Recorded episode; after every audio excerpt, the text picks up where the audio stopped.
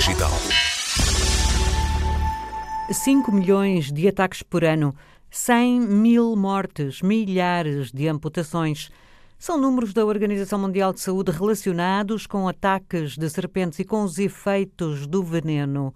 Agricultores e crianças são as principais vítimas e os países em desenvolvimento, os menos protegidos. África, Ásia e América Latina registram o maior número de mordidas de cobra. Em Portugal, há cientistas a olhar para o problema e aplicados em encontrar uma nova solução. Uma equipa da Faculdade de Ciências da Universidade do Porto propõe-se desenvolver antídotos para o veneno destes animais, que são considerados dos mais mortíferos do planeta. O projeto é o Murderous Venom e o responsável é Pedro Alexandrino Fernandes, docente do Departamento de Química e Bioquímica. Em primeiro lugar, eu sou químico é? e apercebi-me que, do ponto de vista químico, a problemática do veneno de serpentes é uma coisa de uma complexidade extraordinária e fascinou-me um bocadinho. Depois fui ver os números, não é? Os números de mortes e de, e de ataques por víbora e fiquei realmente chocado, que acho que é um problema muito negligenciado.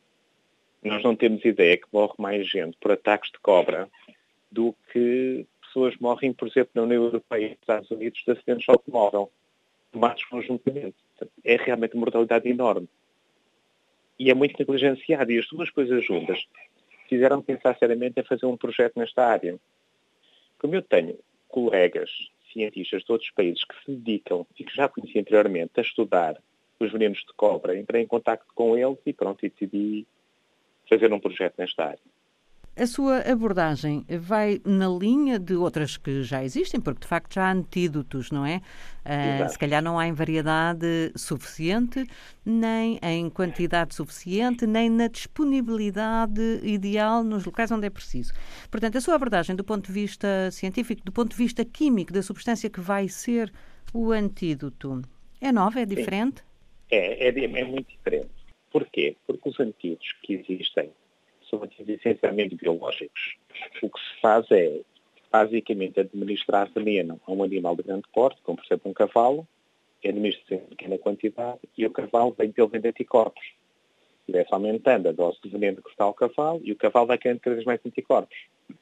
Quando o cavalo é praticamente imune, retira-se o sangue do cavalo, o plasma, filtra os anticorpos, e quando a pessoa é, é mordida por um animal, dá-se anticorpos à pessoa. É basicamente é assim que se faz. Imuniza-se o animal, tira-se anticorpos, dá-se à pessoa.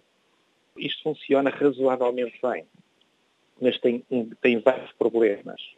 O primeiro é que é caro, é muito caro. E, portanto, não permite, muitas vezes, dar o tratamento, não permite às pessoas que vivem em zonas rurais de países pobres comprar o tratamento. E é precisamente nesses países menos desenvolvidos e nas zonas mais rurais que acontecem a parte dos ataques. E nessa zona as pessoas em si são pessoas humildes já dentro de um país pobre. Portanto, são pessoas com muito pouca disponibilidade financeira e não conseguem suportar o tratamento. Depois há outro problema, que é este material biológico, estes anticorpos que se tira de, de animais, de cavalo, essencialmente, não podem ser mantidos à temperatura ambiente. Eles têm que ser refrigerados. O que significa que se estivermos numa aldeia no meio da África, nós temos que ter um caminhão frigorífico a levar os anticorpos no frio até lá e a mantê-los lá no frio. Isso é muito complicado, essa logística não funciona em países pouco desenvolvidos. O que faz com que só existam antídotos em hospitais centrais e se eu for mordida numa aldeia ou num campo onde está, enfim, a praticar a agricultura, não consegue chegar a tempo ao hospital, porque também as vias de comunicação não são muito boas. E, para além disso, do ponto de vista clínico, estes anticorpos têm alguns problemas. Não, não são 100% eficientes, podem provocar reações anafiláticas, portanto, uma reação alérgica extrema que pode levar à, no, à morte. Mas os maiores problemas, apesar de tudo, é o preço e a complexidade da administração. Enfim, nós com o Covid, é, é, lamentável dizer isto, mas nós com o Covid sabemos que temos vacinas, têm que ser refrigeradas e nós conseguimos transportá-las e mantê-las refrigeradas. Se for uma aldeia remota no meio da Índia, não se consegue. E, portanto, é inviável. E por isso é que morre tanta gente. Ora, a nossa abordagem é diferente. Vão ser produtos químicos muito baratos, têm que ser muito baratos e muito estáveis.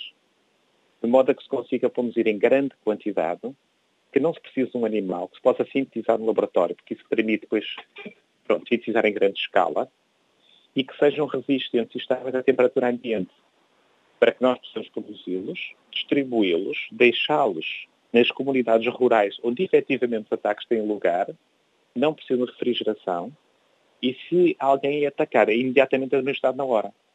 Isso faz toda a diferença. Mesmo que a pessoa precise ir ao hospital, já consegue ter tempo de chegar ao hospital com vida e sem consequências irreversíveis. Porque este medicamento nós vamos fazer, mesmo não tendo a certeza que vai resolver completamente o problema, mas pelo menos temos grande esperança que lhe dê muito tempo adicional para ele chegar confortavelmente ao hospital sem danos irreversíveis. Quando se parte para um projeto, desenha-se tendo em conta muitas coisas, não é? Mas nunca se sabe, na verdade, uh, onde é que se vai conseguir chegar. Tem muita confiança que, que vai conseguir chegar uh, efetivamente a, substâncias que vão ser eficazes, uh, assim como nos explicou? Honestamente, tenho. Acho que é possível, tenho bastante esperança que se concretize, honestamente. Se me pergunta, acho que não é demasiado arriscado. Acho que é uma coisa que é, é fazível, compreende? Agora, claro que este tipo de substâncias, para serem administradas às pessoas, ainda demora um certo tempo, porque nós temos que as encontrar, temos que as testar primeiro em laboratório, depois temos que as testar em animais, e depois temos que testar em um grupo reduzido de pessoas e tem que ser aprovada esta administração. E todo esse processo é um processo lento, é um processo que leva anos. Principalmente os testes em pessoas, testes em humanos. Não é fácil fazer um teste deste tipo porque tem que encontrar pessoas mordidas por cobras e isso acontece às vezes em meios que não estão muito estruturados. Não são testes clínicos fáceis. Mas sim, mas, mas honestamente eu acho que é possível. Eu acho que o que tem atrasado o desenvolvimento de antídotos mais eficazes em parte, é o facto do problema de ser negligenciado porque atinge países relativamente pobres. Uhum. Acho que isso é pelo menos metade do problema. Do ponto de vista biológico, químico, farmacológico, também é complexo.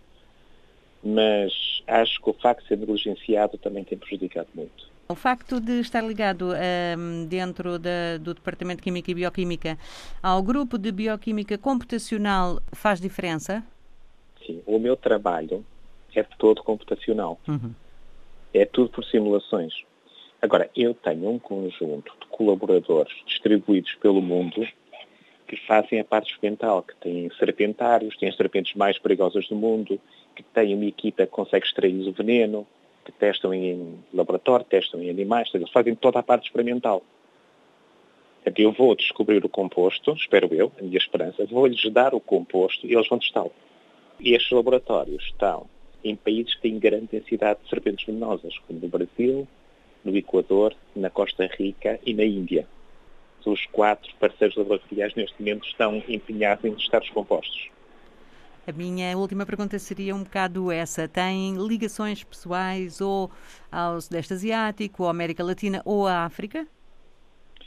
Tenho, exatamente, tenho ligações essencialmente à América Latina e, aí ao Sudeste Asiático. A África não tenho, mas não é um problema. Porquê? Porque os meus colegas da América Latina têm, têm as serpentes africanas nos seus serpentários. Então eles conseguem testá-las. As serpentes mais letais da África não estão só na natureza, estão em África, mas eles têm-nos em serpentários. De modo que esses testes também podem ser feitos. Essencialmente na Costa Rica. Este projeto tem uma coisa curiosa, que é uma das minhas grandes esperanças, é que os compostos vão ser desenhados de uma tal forma que nós temos esperança que sejam relativamente universais, que atuem em qualquer cobra, em qualquer serpente, que é uma coisa que hoje em dia não acontece. Hoje em dia, se uma pessoa em Angola for mordido por uma mamba negra, tem que tomar um antídoto feito para a mamba negra. Ou seja, o cavalo tem que ter sido imunizado com o veneno da mamba negra, para ter os anticorpos contra a mamba negra. E se a pessoa não, não tiver o antídoto para aquela serpente, não há hipótese. Se enganar a dar o antídoto, a pessoa pode morrer. E é um grande problema. Estes antídotos químicos vão ser diferentes.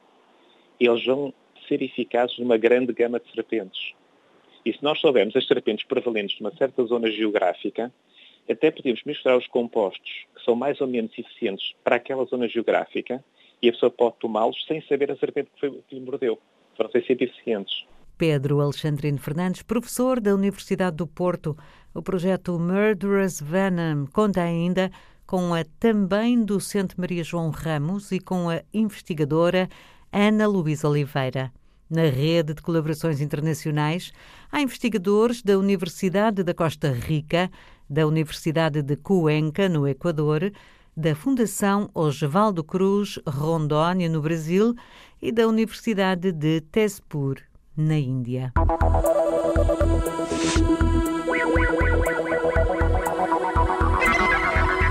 Geração Digital.